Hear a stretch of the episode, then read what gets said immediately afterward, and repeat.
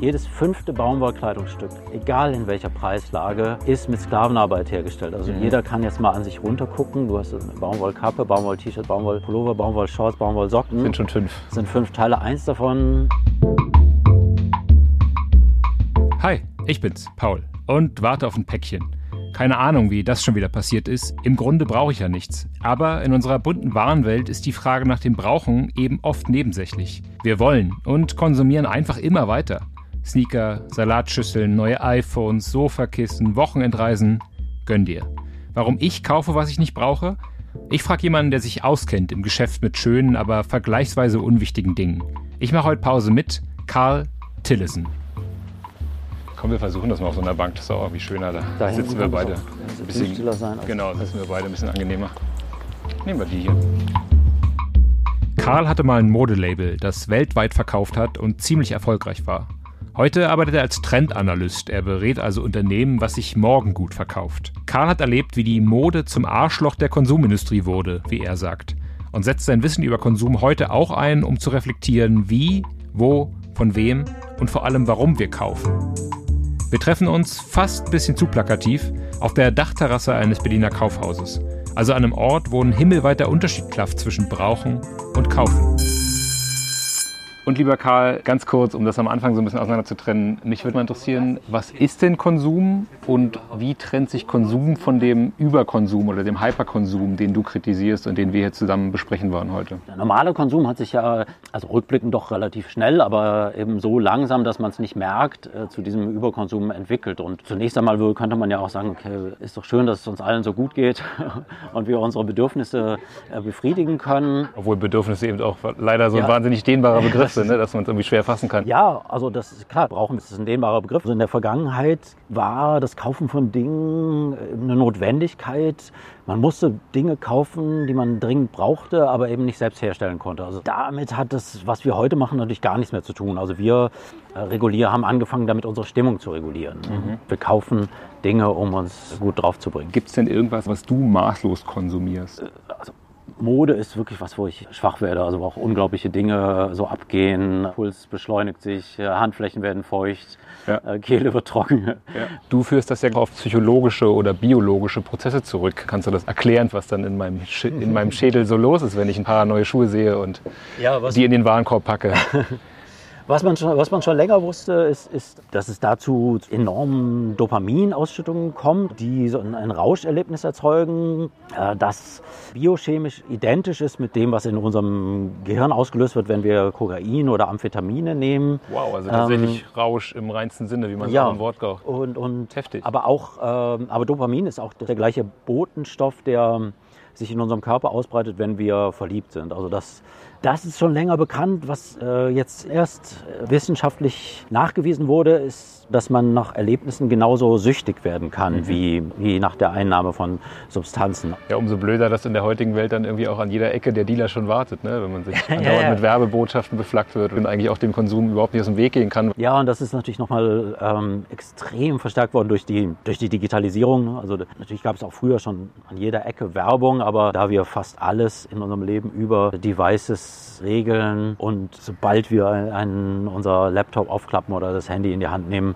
in irgendeiner Form Werbung auf uns einprasselt, sind wir dem Versuchungen noch stärker auf Schritt und Tritt ausgeliefert als in vordigitalen Zeiten.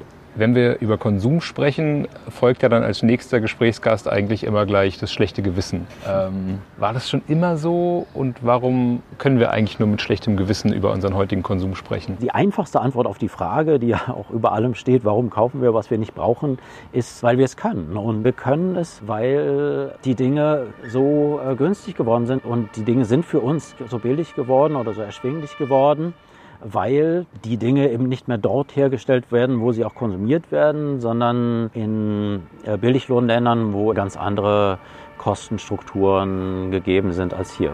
Diese Möglichkeit, so viel zu kaufen, ist untrennbar mit der mangelnden Umweltverträglichkeit und der mangelnden Sozialverträglichkeit unseres Konsums mhm. verknüpft. Also genau, du sprichst es an. Ähm, irgendjemand trägt die Kosten für die Konsumgüter, die wir ja. uns kaufen und besorgen, aber das sind in dem Fall eben nicht wir in den Industriestaaten. Dieser Überkonsum verbraucht enorme Ressourcen, der verbraucht natürlich auch Energie und erzeugt wiederum viel Müll, um dessen Recycling oder Entsorgung schlechterdings wir uns kümmern müssen. Und ich würde aber, weil natürlich im Zuge des Klimawandels auch viel über diese ökologische Katastrophe, auf die wir zu steuern gesprochen wird, noch lieber über diese Menschenrechtsverheerungen sprechen. Du schreibst in dem Zusammenhang von moderner Sklaverei.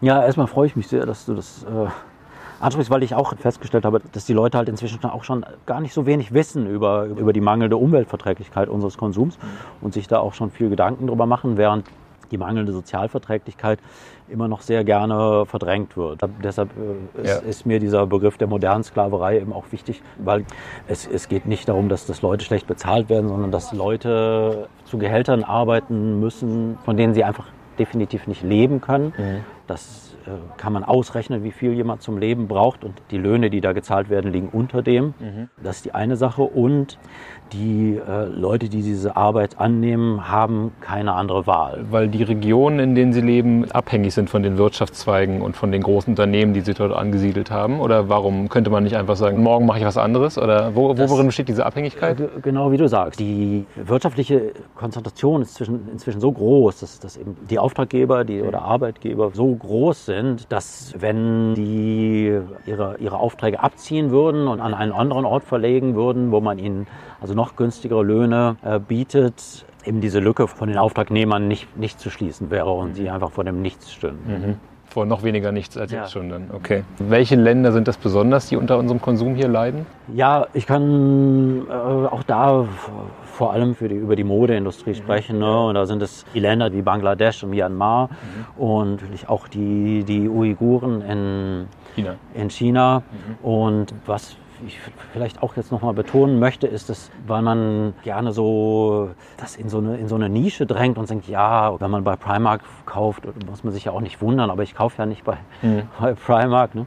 Das ist totaler Blödsinn. Wir alle, wir alle haben ähm, mit Sklavenarbeit hergestellte Kleidungsstücke im Schrank. Nur dieses Beispiel der Uiguren. Ja? ja. Die, die, die Baumwolle, die dort unter, mit Sklavenarbeit oder Zwangsarbeit hergestellt wird, deckt äh, 20 Prozent des, des Weltbedarfs. Das heißt, jedes fünfte Baumwollkleidungsstück, egal in welcher Preislage, ist mit Sklavenarbeit hergestellt. Also jeder kann jetzt mal an sich runtergucken. Du hast eine Baumwollkappe, Baumwoll-T-Shirt, Baumwollpullover, Baumwollshorts, Baumwollsocken. Sind schon fünf. Sind fünf Teile. Eins davon, ja. und das ist nur die Rohware. Ja, und da reden wir noch nicht äh, von den Umständen, unter nee, denen Dinge genäht werden. Färben, ja. Diese Verheerungen unseres Konsums an Umwelt und Mensch sind also irgendwie klar und wem sie nicht klar sind, der hätte zumindest nur einen kurzen Weg, um sich darüber zu informieren. Ne? Wenn wir wissen, dass anderer Konsum besser wäre, warum konsumieren wir dann nicht anders? Sind wir einfach Weltmeister im Verdrängen?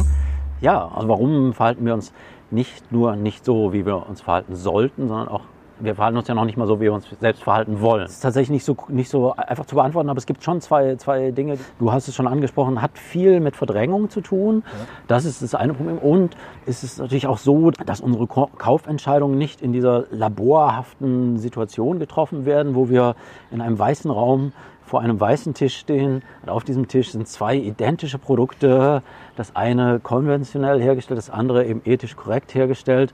Und wir können zugreifen, so, wo wir dann, wollen. Ja. Und dann wäre es ja auch einfach.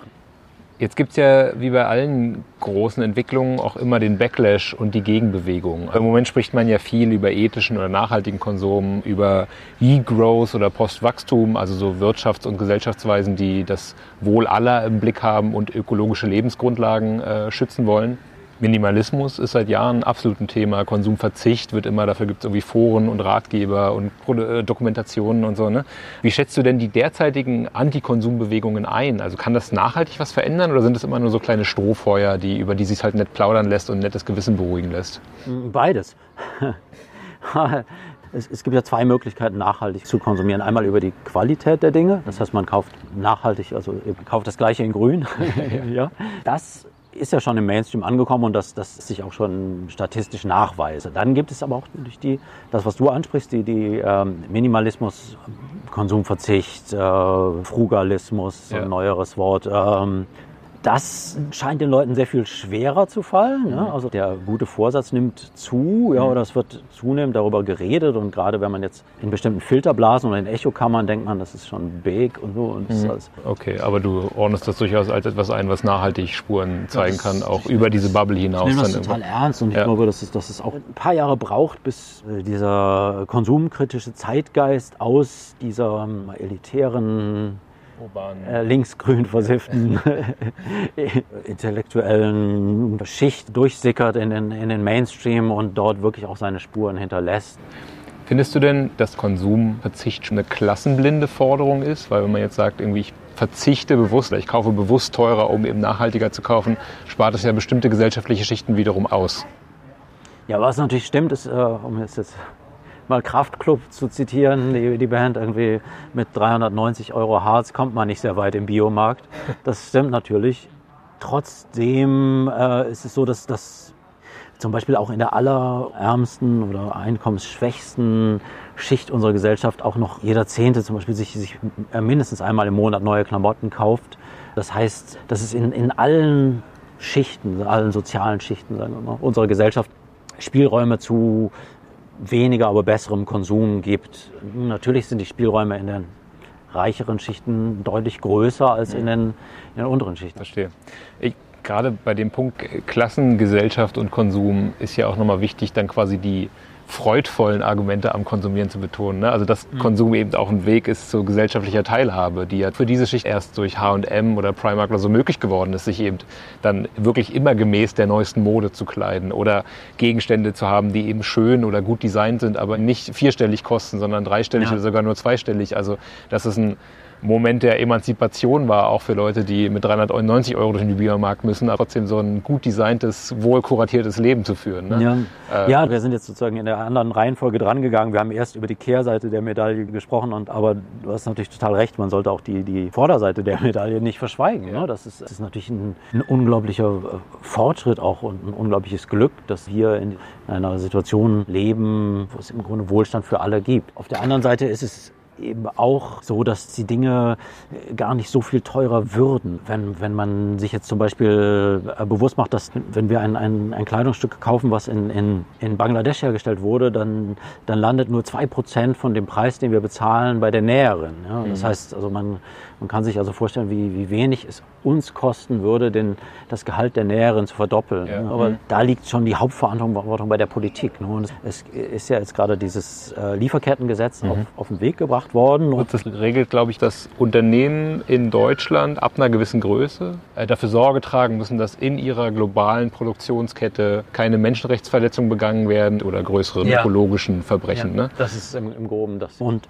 wer das vielleicht so aus der, aus der Ferne verfolgt hat, denkt vielleicht, äh, ja, da sind jetzt irgendwie so Regelungen verschärft worden. Äh, äh, nee, das ist ein erster Schritt, um mindestens Standards zu schaffen. Bisher gab es da gar keine Regelung gar keine. Und, und, man konnte komplett mit Sklavenarbeit Dinge herstellen und die Abwässer ungefiltert ins, in die Flüsse leiten und die Sachen, die so hergestellt wurden, hier äh, importieren, hat keiner nachgefragt. Aber hast du in deiner Beschäftigung mit dem Thema Konsum denn so Fragen herauskristallisieren können, die man sich selber stellen kann? Also wie man selber zu einem gemäßigteren, ruhigeren, resonanteren Konsum hm. kommen kann? Ja, wir haben ja auch am Anfang darüber gesprochen, über diese physischen Reaktionen, die dann ja. so, so, ein, so, eine Sache auslöst. Da also hilft es erstmal, kurz, mal, kurz Abstand zu nehmen und äh, zu warten, bis, bis der Rausch verflogen ist. Also nochmal drüber zu schlafen oder irgendwie nochmal eine Runde zu drehen und einen Kaffee zu trinken und wenn einem das Teil dann immer noch nicht aus dem Kopf geht, dann muss es das vielleicht dann sein. Mhm. Und äh, eng damit verbunden auch die Frage, ähm, will ich es nur besitzen oder will ich es auch benutzen oder will ich es auch gebrauchen? Und sich diese Frage zu stellen, ist nicht nur gut für äh, die Umwelt und für die Arbeiter, die das herstellen und für unseren Geldbeutel natürlich auch, sondern auch für unsere Psyche. Also neuere Studien haben eben ge gezeigt, dass wenn wir Dinge kaufen, aber dann nicht benutzen oder in Gebrauch nehmen, dass nur dieses Konsumverhalten uns, uns unzufrieden und unglücklich macht langfristig. Insofern lohnt es sich nicht nur aus ideologischen oder ethischen äh, Gründen mal äh, sich da zu überprüfen. Karl, also kein Applaus, kein Gewinnspiel am Ende, sondern wow. einfach nur, ich danke dir für die Zeit. Das hat richtig Spaß gemacht. Konsum. Harter Gegner, irres Phänomen, das auf das Leben von Menschen weltweit Einfluss hat. Nur eben sehr unterschiedlichen Einfluss. Warum ich kaufe, was ich nicht brauche? Zuerst mal, weil ich überall als Konsument adressiert werde. Dann, und darauf sind wir im Gespräch nur am Rande eingegangen, natürlich, weil ich nicht nur für mich, sondern immer auch für andere konsumiere. Man ist, was man hat. Mit Konsumgütern zeige ich, wer ich bin oder gern sein würde. Und zum Dritten, weil Kauferlebnisse einen Kick geben, der regelrecht süchtig machen kann. Kalter Entzug, sagt Karl, muss gar nicht sein, um ein bisschen achtsamer zu konsumieren. Im Grunde kann nach dem ersten Kaufimpuls schon ein kurzes Innehalten helfen. Und die Frage, brauche ich das oder will ich es einfach nur haben? Große Frage, kleine Pause ist ein Podcast vom Fluter, dem Jugendmagazin der Bundeszentrale für politische Bildung.